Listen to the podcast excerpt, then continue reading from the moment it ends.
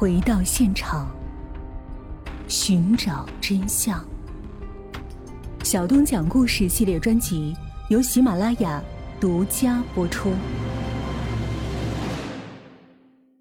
这天是二零零五年十一月十一日的深夜。为了这一天的钓鱼，张仁猛专门在外面租了一套房子，作为他们宰杀猎物的土场。谭丽红将于东领进那间黑灯瞎火的屋子，于东还没等摸清方向，两只胳膊便被黑暗伸出来的手死死地拧住了。早已经吓得魂飞魄散的于东，本能的张嘴想喊点什么，一块抹布塞了进去。一顿暴打之后，身上的钱财被洗劫一空，一把利刃架在脖子上。小子，要钱还是要命？要要命，要命！已成案板上的鱼肉的倒霉的人，能做的只能是不住的点头。哼算你还识相！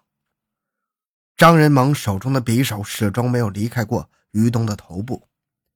他拔出塞在于东口中的抹布，哼，要命就得拿钱来赎命。说说你的钱从哪里来？问人借，问人借。你想想，你的这些大爷们哪有闲工夫等你去借呀？那怎么办？我自己刚工作，时间不长，手头上没什么积蓄。你不会问你的家里要吗？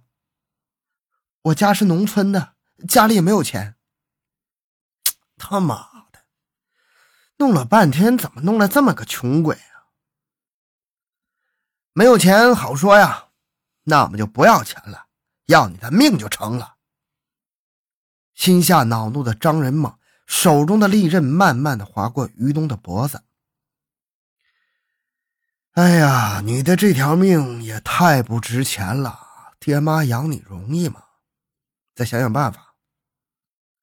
钻心的疼痛让于东浑身的哆嗦，眼泪滚落下来。求你了，大爷，别杀我！我刚大学毕业，刚刚参加工作，我这就问家里要。你凭什么问你们家里要呢？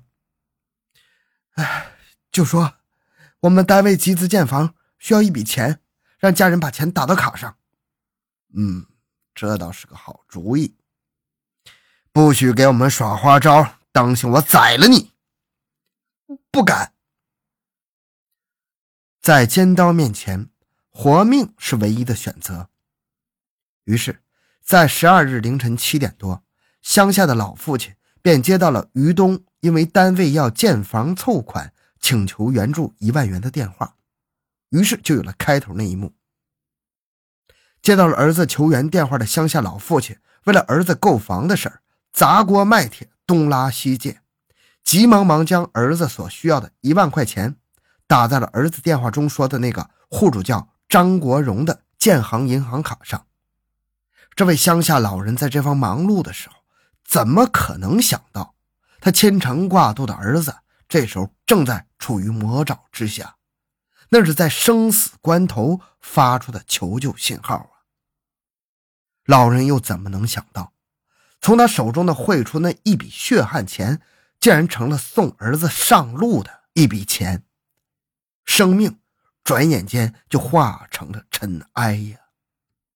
张仁猛已经为攫取这些猎物的钱财。准备好了箩筐，他用一张假身份证在青海民和县建行办了一张银行卡。当钱已经打到卡上的电话打过来之后，张仁猛马上派张仁虎拿着这张卡到自动取款机上去查验，钱已经到账了。张仁虎从银行给张仁猛打了电话，张仁猛说：“你现在就去青海取钱。”回头再到白银、西安取款，每一个地方取一部分，卡上的钱不要取完，留上一点，让那些警察顺着死路追到黑沟里去吧。财既然谋到手了，就该害命了。现在那个谋财的工具于东在张仁猛看来已经成了累赘，让他从眼前消失的越快越好。王立波、谭丽红买来箱子，张仁猛将自己手中玩耍的刀子猛地向墙上掷过去，把那个废物做了。一条绳索套成一个环两头用力一绞，就是一条生命的破碎。生命就是这样的脆弱呀！张仁猛动口不动手，其他人把尸体装进了编织袋，放到那个硕大的手提箱中，然后抬到楼下，扔上一辆租来的客货两用车，乘着夜色驶向几十里之外的西固，转悠了半夜，抛在了西固城边缘水厂附近的一个消防井内。城关区作案，西固抛尸，摆下的这样迷魂阵，玩的就是。老鼠戏猫的游戏。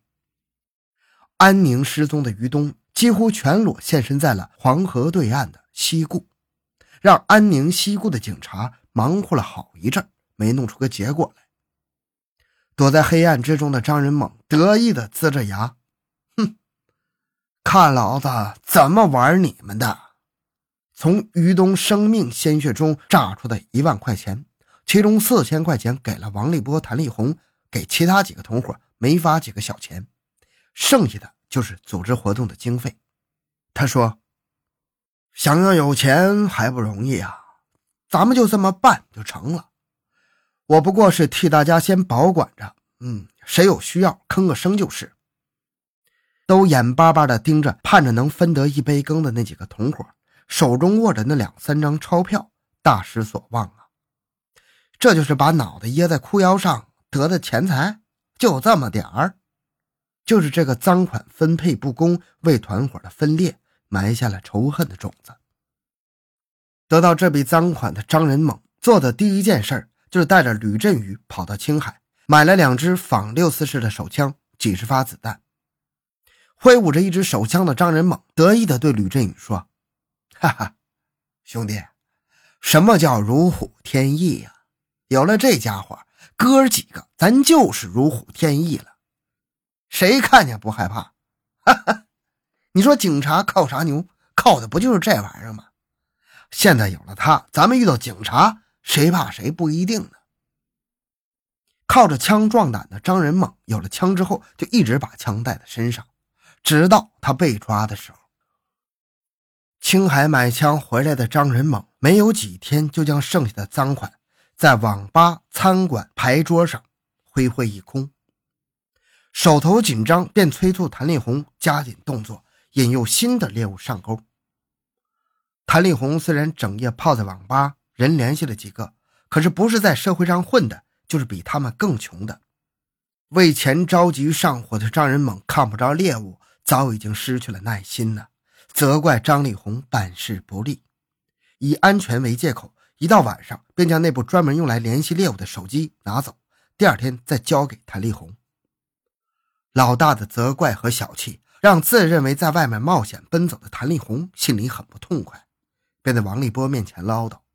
王立波也觉得谭丽红受了委屈，他说：“明天见老大的时候，我替你在老大面前说说，让他知道你确实努力的辛苦干着，只是事不凑巧，也怪不得你呀。”老大和我一起长大，他不看僧面，得看佛面吧。第二天，王立波仗着和张仁猛有交情，开口就为谭丽红求情。没想到张仁猛像吃了炸药一样跳起来：“王立波，你也有脸为那个没用的臭婆娘说话？要是你养的一只猎狗连只兔子都逮不回来，你对这条狗还有什么好的脸色、好的态度？”受此侮辱的王立波、谭丽红大为愤怒，夺门而出，离开兰州回白银去了。这个铁板似的犯罪团伙被张仁猛自己把他最看重、最得意的一块掰了下来。王立波、谭丽红两个人负气去了白银，躲避的只是张仁猛，和其他的成员还保持着联系。已把偷盗抢劫看成是谋生之道的王立波、谭丽红。离开兰州去白银之后，没有离开这条血腥的轨道，而是私下几个人商量着避开老大，自己干。十二月初，手头吃紧的二人回到兰州，马上上网勾人。一个口气很牛的单身中年男子咬上了谭丽红抛下的色钩，主动邀请谭丽红去他家坐坐。谭丽红故意拒绝了，这下吊足了那个色欲攻心的男人的胃口。